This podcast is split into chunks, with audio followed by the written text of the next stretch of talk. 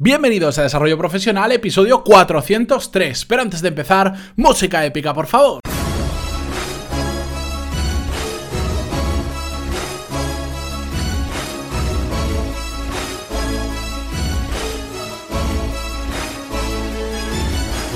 Muy buenos días a todos y bienvenidos a Desarrollo Profesional, el podcast donde hablamos sobre todas las técnicas, habilidades, estrategias y trucos necesarios para mejorar cada día en nuestro trabajo. En el episodio de hoy vamos a ver un caso práctico sobre cómo gestionar la burocracia. Y es que la semana pasada, en el episodio 398, ya os lo pregunté. ¿Qué tipo de burocracia tenéis en vuestra empresa. Si no sabéis a qué me refiero, en el episodio 320 hablamos sobre lo que era la burocracia, básicamente la burocracia llevada al extremo, eso que nos limita tanto que entorpece nuestro trabajo. Me habéis enviado varios de vosotros ejemplos de cómo la burocracia afecta a vuestro trabajo, pero hoy, más que contar vuestros ejemplos, que sigo recopilándolos y la semana que viene probablemente hablemos de los que más suceden, los que más comúnmente se dan, hoy quiero hablaros de un caso en el que pude trabajar hace no mucho tiempo de una empresa que con pocos cambios consiguió mejorar muchísimo esa burocracia, quitarse esas barreras que les hacían ir un poco más rápido de lo que podían. Bien, el caso es una empresa de cuando yo empecé a trabajar con ellos 32 personas, si mal no recuerdo, y ahora han crecido un par de personas, según me comentó la persona con la que hablo habitualmente, que eh, por cierto es el gerente de la empresa, que es un fiel oyente del podcast y desde, desde aquí le envío un fuerte saludo, y que resulta que cuando escuchó el episodio 320 donde hablé por primera vez sobre este término de la burocracia, le gustó mucho y hizo un poco de retroinspección o miró a ver si en su empresa realmente estaba pasando algo similar. Y a partir de ahí, pues como le gustó el tema y escuché siempre el podcast, pues se puso en contacto conmigo y empezamos a trabajar. La empresa es una empresa que vende un software, un software dirigido única y exclusivamente a empresas, es lo que se dice un B2B o business to business. No venden al consumidor final, sino a otras empresas. Y venden un producto que es, em, digamos, eh, caro de vender. Creo que la base son en torno a los 10.000 euros y a partir de ahí puedes ir subiendo prácticamente lo que te quieras gastar porque a medida que te van adaptando cosas es más un servicio de consultoría, pero bueno, para que os pongáis un poco en referencia de por dónde, por dónde está esta empresa.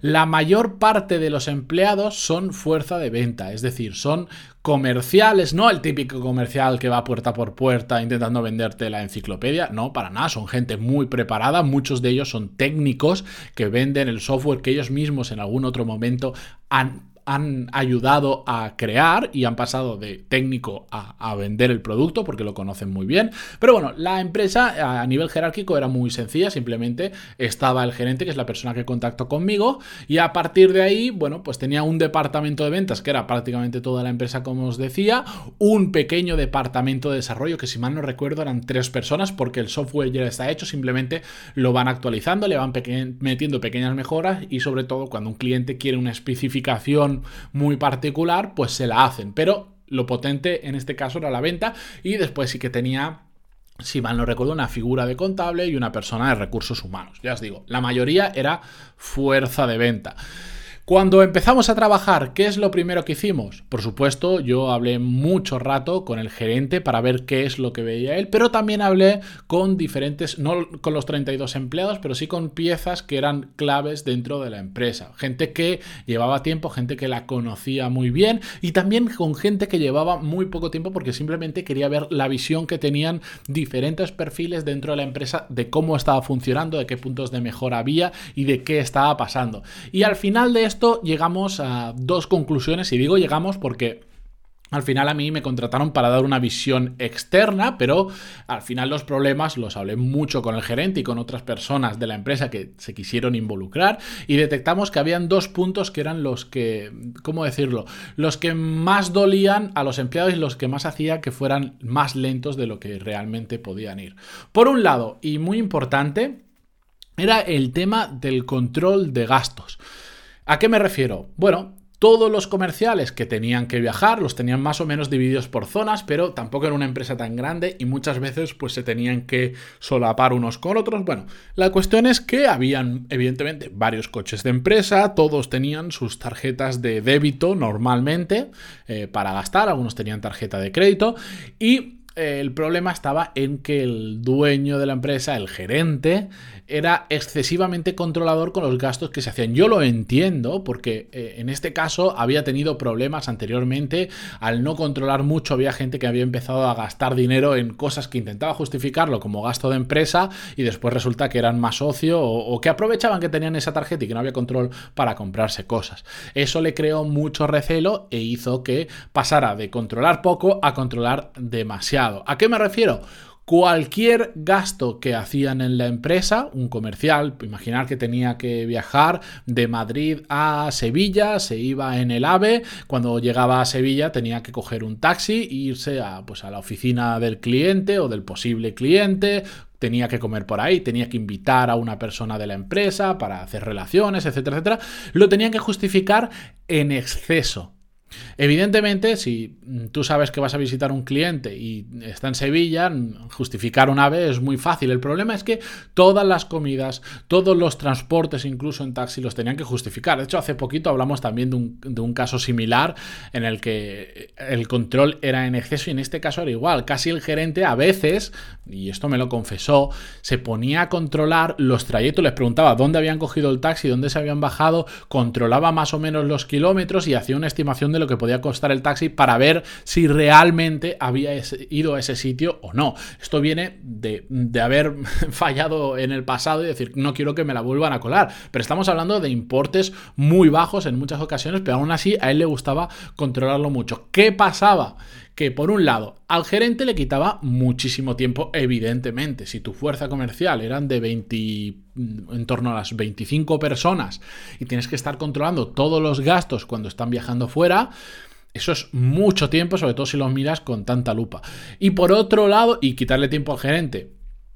Eh, es un coste de oportunidad muy alto, pero por otro lado no solo le quitaba de más tiempo a todos los comerciales que tenían que estar en cada ticket justificando y poniendo, pues aquí he cogido un taxi no sé dónde, me he bajado no sé cuándo, eh, lo he cogido porque tenía que ir de la estación del AVE a la, a la oficina del cliente, o tenía que ir de la oficina a un restaurante, o tenía lo que tuviera que hacer, sino que además les metía en una sobrepresión a esos comerciales que por supuesto, no les hacía ningún bien y además intentaban siempre que podían, muchos de ellos, llevar los gastos al mínimo posible solo por no tener que justificarlos y solo porque el jefe o el gerente no creyera que estaban gastando de más. Y esto, en ocasiones, provocaba que pequeños gastos, que cuando es una empresa que mueve la suficiente cantidad de dinero, gastar en un taxi no importa o gastar en, en una comida no es relevante, por encima es un gasto de empresa, representación y no sé qué historias, le metía en tal presión que eran ineficientes y a veces no tenían lo que tenían que no hacían lo que tenían que hacer simplemente por gastar lo menos posible y no verse en ese en esa situación incómoda de tener que sentarte delante de tu jefe y justificar por qué has hecho este gasto y por qué no lo has hecho. ¿De acuerdo? Bien, el segundo problema que detectamos, y voy a intentar acortar que si no se me va a ir el episodio, es el tema de la firma de contratos. El gerente quería firmar todos y cada uno de los contratos que se firmaban con clientes. Esto está bien cuando mueves muy poco volumen, pero volvía a pasar lo mismo. 25 comerciales aproximadamente moviéndose, un software bastante bueno que resuelve muy bien las necesidades de sus clientes, firmaban muchos contratos. Como lo tenía que firmar todo el gerente, todo se alargaba e incluso a veces habían perdido algún cliente porque desde que cerraban el acuerdo hasta que se firmaba por las dos partes pasaba demasiado tiempo y los clientes decían, uy, si para firmar un contrato, para firmar un contrato de venta donde vosotros ganáis dinero ya estáis tardando tanto, ¿cuánto vais a tardar en entregarme el software y en hacer lo que os he pedido. Pues estaban perdiendo ventas por ahí. ¿Por qué? Porque al final, pues el gerente no siempre estaba en la oficina, no siempre estaba disponible, le dejaban la copia y hasta que la veían, la firmaba, la devolvía, iba el cliente, lo firmaban y se lo devolvía, podía llegar a pasar mucho tiempo. A veces en la firma era instantánea, depende cómo pillaras al gerente, pero en otras ocasiones podían estar incluso dos o tres semanas para firmar un contrato de venta, algo que ya se había realizado. Simplemente faltaba formalizarlo y bueno, y que les pagaran, por supuesto. Y por eso a veces perdían.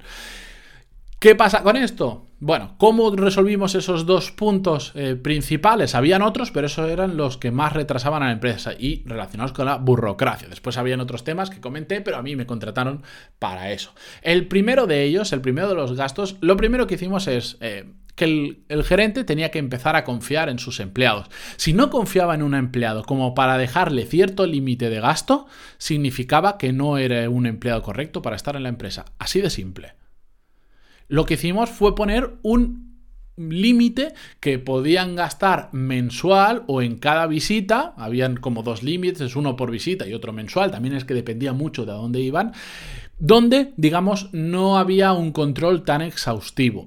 Pero seguía habiendo un control, pero en lugar de hacerlo el gerente, en este caso lo empezaba a hacer la persona de contabilidad, que la semana pasada o la anterior cuando hablamos puso un caso muy similar porque es la mejor forma de hacerlo. Esta persona de contabilidad ya tenía establecido cuáles eran esos límites de gasto, dependía del comercial, de la distancia a la que viajaba, etcétera, etcétera. Era una tabla muy sencilla y cuando veía que algo se salía de ahí, es cuando empezaba a mirar en profundidad.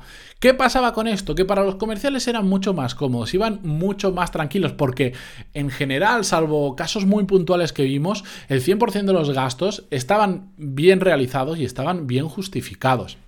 Por lo tanto, esa mm, sobre ese sobre justificación de los gastos no tenía eh, ningún sentido porque ya lo estaban haciendo bien. Eran gente de confianza, la mayoría llevaban bastante tiempo en la empresa y necesitaban que se diera ese voto de confianza por ellos. Desde ese momento, la carga del gerente bajó, por supuesto, muchísimo. Al contable se le dio una nueva responsabilidad, pero con unas directrices muy claras a partir de este límite. Mira a ver qué está pasando y todos los meses aleatoriamente haz unas cuantas comprobaciones y ya está ¿Qué pasó? Pues que al final empezaron a ser más eficientes con el tiempo, no ha pasado mucho tiempo y hicimos este caso, pero de repente, em, hablando con las personas que se, con las mismas personas con las que hablamos al principio, todas dicen lo mismo. Me siento mucho más aliviado ahora porque no tengo esa presión de, de que si me cuesta 5, me cuesta 7 o me cuesta 17, voy a tener algún problema. Y haciendo esas comprobaciones aleatorias, ha salido que la gente sigue siendo honesta y que no está gastando de más por gastar.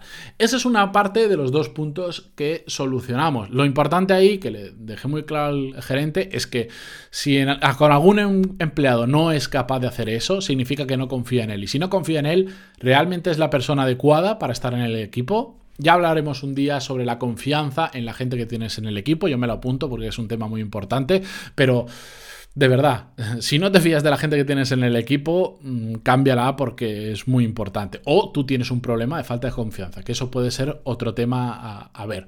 Bien, eh, sobre el segundo punto, sobre la firma de los contratos, ¿qué hicimos? En lugar de que tuviera que el gerente que firmar todos los contratos, dividimos España, digamos, en tres partes más o menos y pusimos a tres responsables de cada una de esas áreas, o sea, un responsable por cada área, que tuviera poderes para firmar contratos. Esto le costó mucho, le costó mucho porque era como ceder parte de su poder, de poder y permitir que otras personas firmaran por él. Se puede hacer sin ningún problema, es un trámite muy sencillo, pero le quitó un montón de trabajo y sobre todo evitó que, perdieran clientes porque no tenía tiempo o lo hacía demasiado tarde. Y simplemente em, al final tenían poderes para firmar unos determinados contratos. No le está dando poder para firmar la compra de, de un local a nombre de la empresa. Evidentemente, se limita el tipo de poder a la función que tienen que hacer y ya está. Le dolió mucho porque al final tú ser el último que firma es como una seña de poder en la empresa,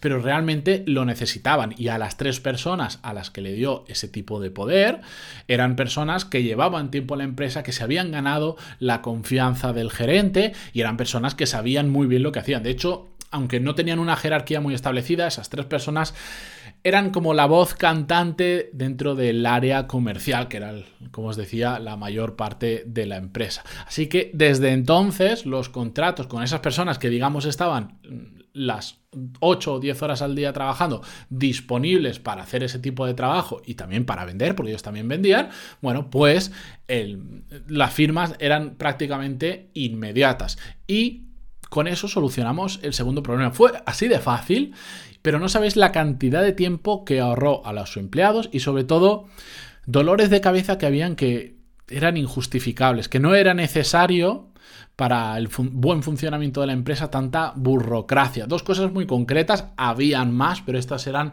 las dos más importantes. Después podríamos meternos en cosas más pequeñitas, pero al final mm, tampoco mejoras tanto, así que siempre intento ir a por los dos o tres puntos clave, que son los que más en este caso están poniendo barreras a la empresa. Así que ahí veis un caso eh, claro de cómo ver cómo funciona una empresa y solucionarle ese tipo eh, de problemas que a veces simplemente es tener una visión externa, una persona que no esté contaminada, digamos, con el sistema y desde fuera te diga, si al final tú ya sabes que eso no está funcionando correctamente y son este y este otro punto y los podemos solucionar así, así o así. Y con poco dinero, eh, con poco tiempo, solucionas un problema que al final es eh, mejorar la productividad de todos tus empleados y en este caso del gerente de él mismo. Así que con esto eh, yo me voy a despedir. Si os ha gustado este episodio o cualquiera, ya sabéis que en pantaloni.es tenéis muchos cursos de management, de habilidades profesionales, gestión de equipos, productividad, gestión de proyectos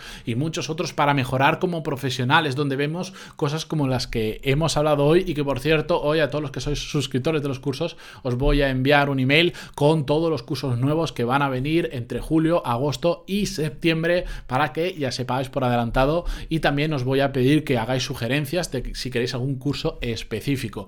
Pegadles un vistazo en pantaloni.es porque ahí tenéis todos los cursos que además tenéis cuatro clases de prueba gratis para ver cómo funciona desde dentro. Así que no, no, tenéis mejor oportunidad para ver eh, cómo funciona y para formaros este verano que es cuando más tiempo tenemos para hacerlo. Dicho esto, yo me despido hasta mañana. Muchísimas gracias por estar ahí hoy más de 16 minutos, por vuestras valoraciones de 5 estrellas en iTunes, vuestros me gusta y comentarios en iVoox y hasta mañana. Adiós.